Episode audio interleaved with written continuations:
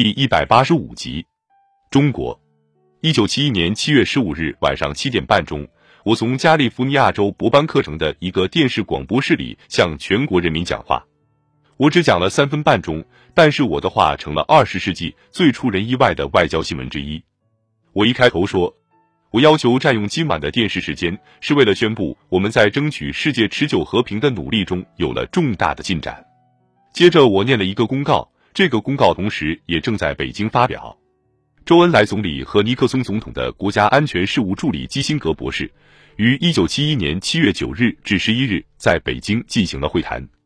获悉，尼克松总统曾表示希望访问中华人民共和国。周恩来总理代表中华人民共和国政府邀请尼克松总统于一九七二年五月以前的适当时间访问中国。尼克松总统愉快地接受了这一邀请。中美两国领导人的会晤是为了谋求两国关系的正常化。并就双方关心的问题交换意见。在这简短的公告背后，有着两年多复杂、微妙和坚定的外交招呼和谈判。虽然我们能够保持近乎奇迹般的机密，其实对华采取主动是经过最公开的准备步骤的出人意料的历史事件之一。我认为美国和共产党中国建立关系非常重要这一想法，是我在一九六七年为《外交季刊》写的文章中第一次提出的。我在就职演说中间接的提到了这一点，那是我说，我们寻求一个开放的世界，在这个世界里，国家无论大小，他们的人民都不生活在愤怒的孤立状态之中。不到两个星期以后，在二月一日，我写了一个备忘录给基辛格，主张我们竭力鼓励政府探索同中国人改善关系的可能性。我还写道，当然，这是要私下去做，绝不能由我们这方面公开到报刊上去。一九六九年这一年，中国人没有理睬我们几次在低水平上发出的重要信号。到了一九七零年，我们才着手认真寻求开始对话的途径，看看能够产生什么结果。对华主动行动的第一个认真的公开步骤是在一九七零年二月采取的。那时，我向国会提出了第一个外交报告。关于中国问题的那一段是这样开始的：中国人民是伟大的、富有生命力的人民。他们不应该继续孤立于国际大家庭之外。指导我们同共产党中国关系的基本原则，是同指导我们对苏政策的原则相似的。美国的政策不大可能很快对中国的行为产生多少影响，更不用说对他的思想观点了。但是，我们采取力所能及的步骤来改善同北京的实际上的关系，这肯定是对我们有益的，同时也有利于亚洲和世界的和平与稳定。北京的领导人清楚地了解这一报告措辞的意思。两天以后，中国驻华沙大使在同美国大使沃尔特·斯托塞尔的会谈中，引人注目的建议把他们到那时为止断断续续的没有结果的会谈搬到北京去举行。他还暗示他们将欢迎一位高级官员担任美国代表团团长。一九七零年三月，国务院宣布放松对于去共产党中国旅行的大部分官方的限制。四月。我们宣布进一步放宽贸易管制，把华沙会谈搬往北京的建议在五月遭到了挫折。那时，中国人为抗议我们对柬埔寨的军事行动而取消了一次原定举行的会谈。有几个星期，看来同中国的对话倡议似乎告吹了。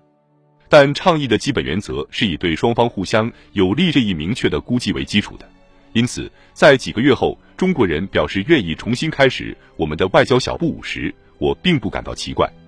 七月，他们释放了美国天主教主教詹姆士·爱德华·华里柱。这位主教是在一九五八年被捕的，已经被关了十二年。十月初，我接见了《时代》杂志的记者。我说：“如果说我在死以前有什么事情想做的话，那就是到中国去。如果我去不了，我要我的孩子们去。”十月二十五日，巴基斯坦总统叶海亚汉来看我，我利用这个机会建立了叶海亚渠道。我在一九六九年七月访问巴基斯坦会见他时，我们就笼统的讨论过这个想法。现在我告诉他，我们已经决定设法使我们的对华关系正常化。我要求他作为中介人提供助力。叶海亚说：“我们当然要尽力帮忙的，不过你一定知道这将是何等困难。宿仇不容易成为新交，事情会进行的很慢，并且你要有遭受挫折的精神准备。”第二天，罗马尼亚总统齐奥塞斯库来进行国事访问。一九六九年，在布加勒斯特，我曾同他谈过，需要有一种新的中美关系。在欢迎他的宴会上祝酒时，我作为美国总统第一次有意的用正式名称称呼共产党中国，即称其为中华人民共和国。虽然我的外交政策报告还称其为共产党中国，这是一个意味深长的外交信号。我在第二天同吉奥塞斯库会谈时说。即使不能达到同中国重新建立完全外交关系的最后理想，也可以进行高级私人代表的互访吗？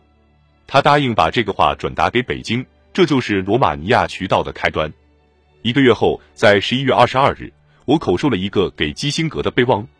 我想请你在很机密的基础上，让你的助理人员起草一份研究材料，建议我们在联合国接纳赤色中国的问题上将采取什么方针，不要告诉任何可能会泄密的人。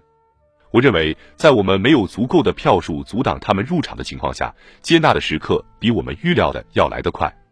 我们确实需要解决的问题是，我们怎样才能逐步确定一个立场，使我们能够保持对台湾的义务，而又不致遭到赞成接纳赤色中国的人的抨击。这个问题的研究不必匆忙着手，不过两三个月后，我要看看你们能拿出什么办法。事实上，后来情况的变化比我预料的要快得多。十二月九日。周恩来要叶海亚总统传话说，欢迎我的代表到北京讨论台湾问题。他强调，说明这不仅是他的口信，而且已得到毛主席和当时还有很大权力的林彪的批准。周恩来最后以其特有的精辟口吻说了句俏皮话，他说：“过去我们通过不同的来源收到美国方面的口信，这次是第一次从一个首脑通过一个首脑给另一个首脑提出建议。”我们通过巴基斯坦大使阿加希拉里达称，会谈不应限于讨论台湾问题。我们提议由中美双方代表在巴基斯坦会晤，商谈今后在北京举行高级会谈的可能性。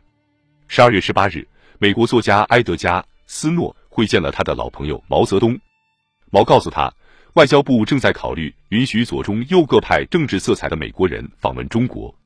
斯诺问会不会允许像尼克松这样一个代表垄断资本家的右派来？毛回答说：“我将受到欢迎，因为我是总统。中美之间的问题毕竟还得同我解决。”毛说他将乐于同美国总统谈话，不论作为旅游者或者总统来都好。毛的这些话，我们在几天后就知道了。一九七一年年初，罗马尼亚渠道活跃起来了。科尔内流博格丹大使在拜会基辛格时带来消息说。齐奥塞斯库在我们的十月会谈以后，派他的副总理去了一趟北京。周恩来让他给我捎一封信，内容如下：美国总统的信息不是新的，我们之间只有一个悬而未决的问题，这就是美国对台湾的占领。